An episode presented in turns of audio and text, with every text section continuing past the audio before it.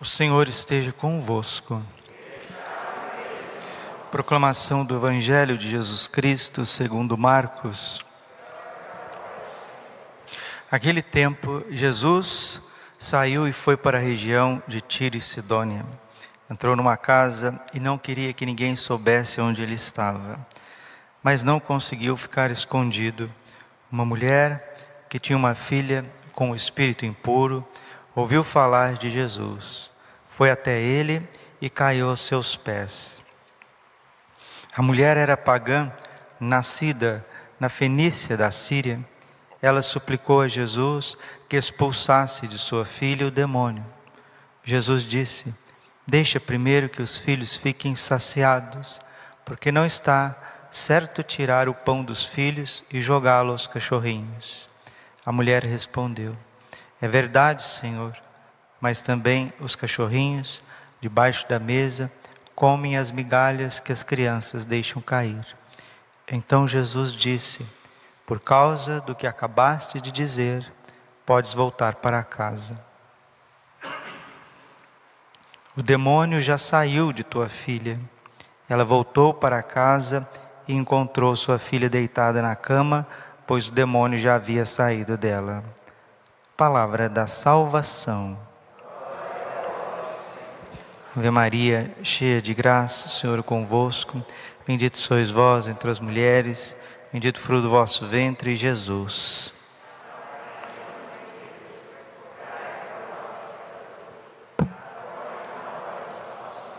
Vinde Espírito Santo, vinde por meio da poderosa intercessão do Imaculado Coração de Maria, vossa amadíssima esposa.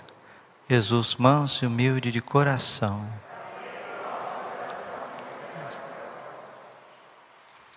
Hoje a igreja celebra a memória litúrgica de Nossa Senhora de Lourdes. Ela apareceu a uma menina de 14 anos, Marie Bernard Subiru, Maria Bernadette Subiru, conhecida como Santa Bernadette, a vidente de Lourdes e o que, que Nossa Senhora quis confirmar com essa aparição no ano de 1858? Nossa Senhora já havia aparecido para duas crianças na França, Melanie e Maximin. É a aparição de Nossa Senhora em Salete, nos Alpes, na Diocese de Grenoble. O Papa João Paulo II dizia que La Salette é o centro e o coração de todas as aparições marianas. Em La Salette, Nossa Senhora descortina o futuro da igreja e do mundo até a volta gloriosa de Jesus. Tudo que acontece depois de La Salette está inserido nesse segredo profético. Nossa Senhora de La Salette pode ser muito bem chamada de Nossa Senhora do Apocalipse. Ela nos explica o Apocalipse. Por isso que a mensagem de La Salette, ela tem um começo, um meio e um fim. Ela é mais abrangente que todas as outras. La Salette. Isso foi em 1846, dia 19 de setembro de 1846. Nossa Senhora confiou um segredo às duas crianças em La Salette e disse que o segredo só poderia vir a público, a ser conhecido, no ano de 1858. E é justamente nesse ano de 1858 que a Virgem aparece a terceira vez na França, porque em 1830 ela já tinha aparecido para Santa Catarina Labouré. A consagrada, religiosa de São Vicente de Paulo, na Rue du Bas, em Paris, a famosa medalha milagrosa. E por que que Nossa Senhora aparece uma terceira vez na França, assim, num intervalo menor que 30 anos, três grandes aparições. Qual que é a razão disso?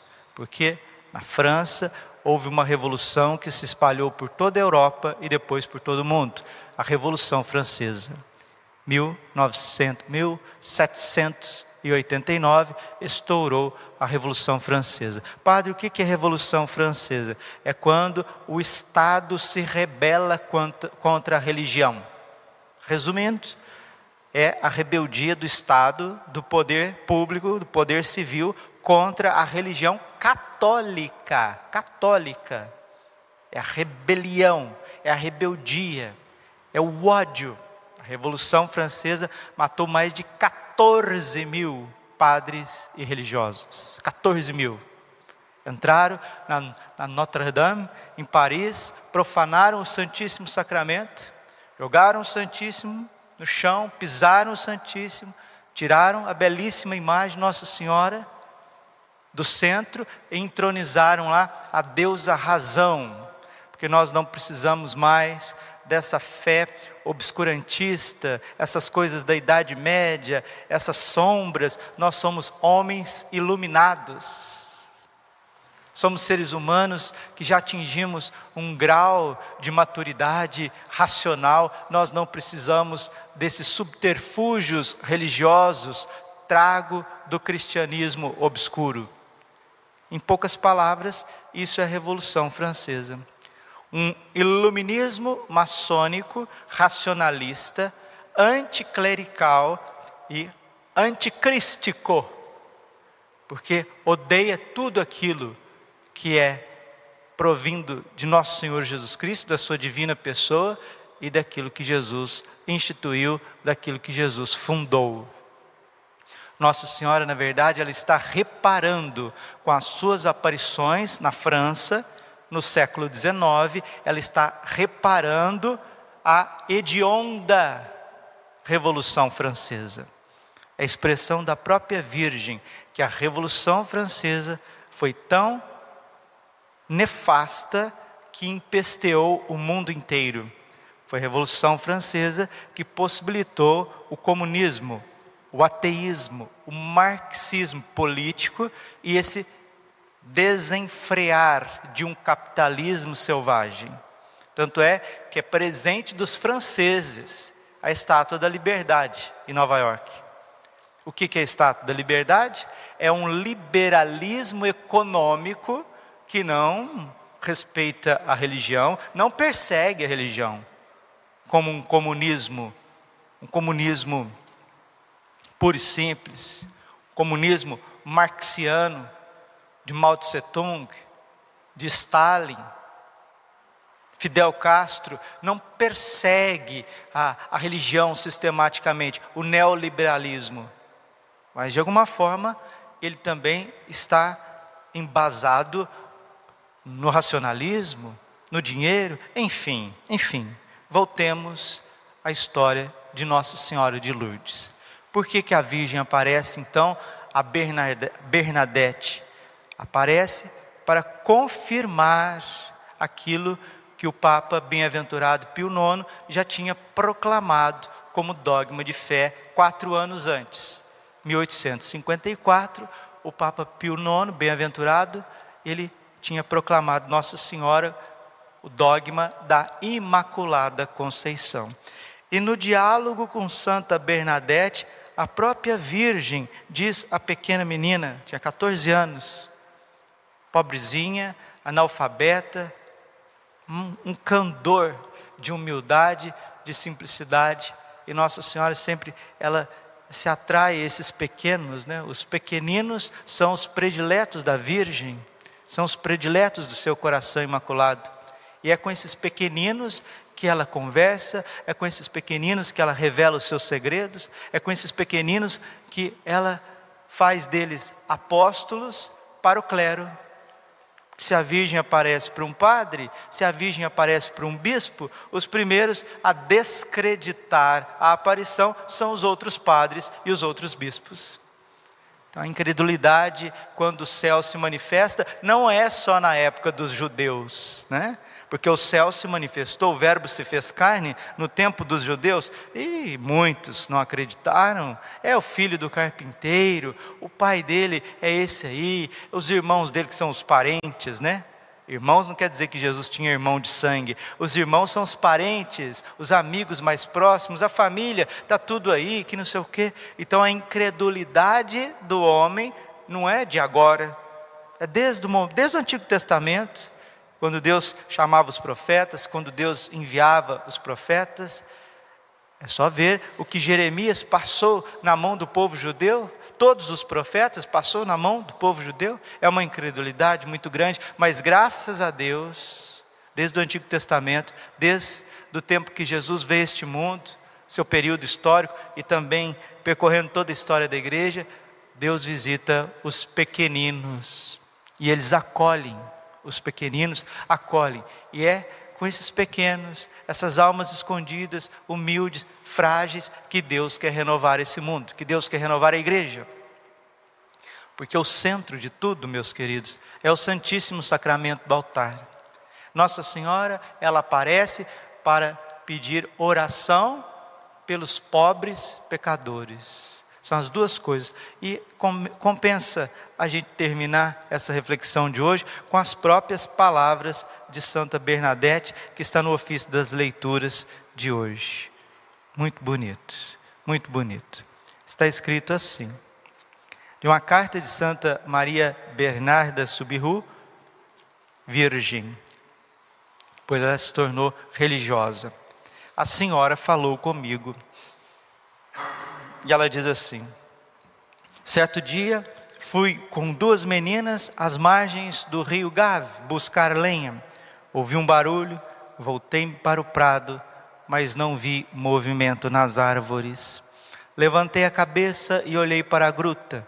Vi então uma senhora vestida de branco, tinha um vestido alvo, com uma faixa azul celeste na cintura e uma rosa de ouro em cada pé. A cor do rosário que ela trazia. Ao vê-la, esfreguei os olhos, julgando estar sonhando. Enfiei a mão no bolso do meu vestido, onde encontrei o rosário. Quis ainda fazer o sinal da cruz, porém não consegui levar a mão à testa. Entretanto, quando aquela senhora fez o sinal da cruz, tentei fazê-lo também. A mão tremia, mas consegui. Comecei a rezar o rosário. A senhora igualmente ia passando as contas de seu rosário embora não movesse os lábios. Quando terminei a visão, logo desapareceu. Perguntei às duas meninas se tinham visto alguma coisa, disseram que não, e quiseram saber o que eu tinha para lhes contar. Garanti-lhes que viram uma senhora vestida de branco, mas não sabia quem era, e pedi-lhes que não contassem a ninguém. Elas então me aconselharam a não voltar mais àquele lugar, porém não concordei. Voltei, pois no domingo, porque me sentia interiormente chamada. Somente na terceira vez a senhora me falou e perguntou-me se queria voltar ali durante 15 dias. Respondi-lhe que sim. Mandou-me dizer aos sacerdotes que construísse uma capela naquele lugar. Em seguida, ordenou-me que bebesse da fonte. Como não vi fonte nenhuma, dirigi-me ao rio Gave. Ela disse que não era lá e fez-me um sinal com o dedo indicando-me o lugar onde estava a fonte. Dirigi-me para lá, mas só vi um pouco de água lamacenta, quis encher a mão para beber, mas não consegui nada. Comecei a cavar e logo pude tirar um pouco de água joguei-a fora por três vezes, até que na quarta pude beber. Em seguida, a visão desapareceu e fui-me embora. Durante 15 dias, lá voltei. A senhora apareceu-me todos os dias, com exceção de uma segunda e de uma sexta-feira. Repetiu-me várias vezes que dissesse aos sacerdotes para construírem ali uma capela mandava que fosse a fonte para lavar-me e que rezasse pela conversão dos pecadores. Muitas vezes perguntei-lhe quem era, mas apenas sorria com bondade.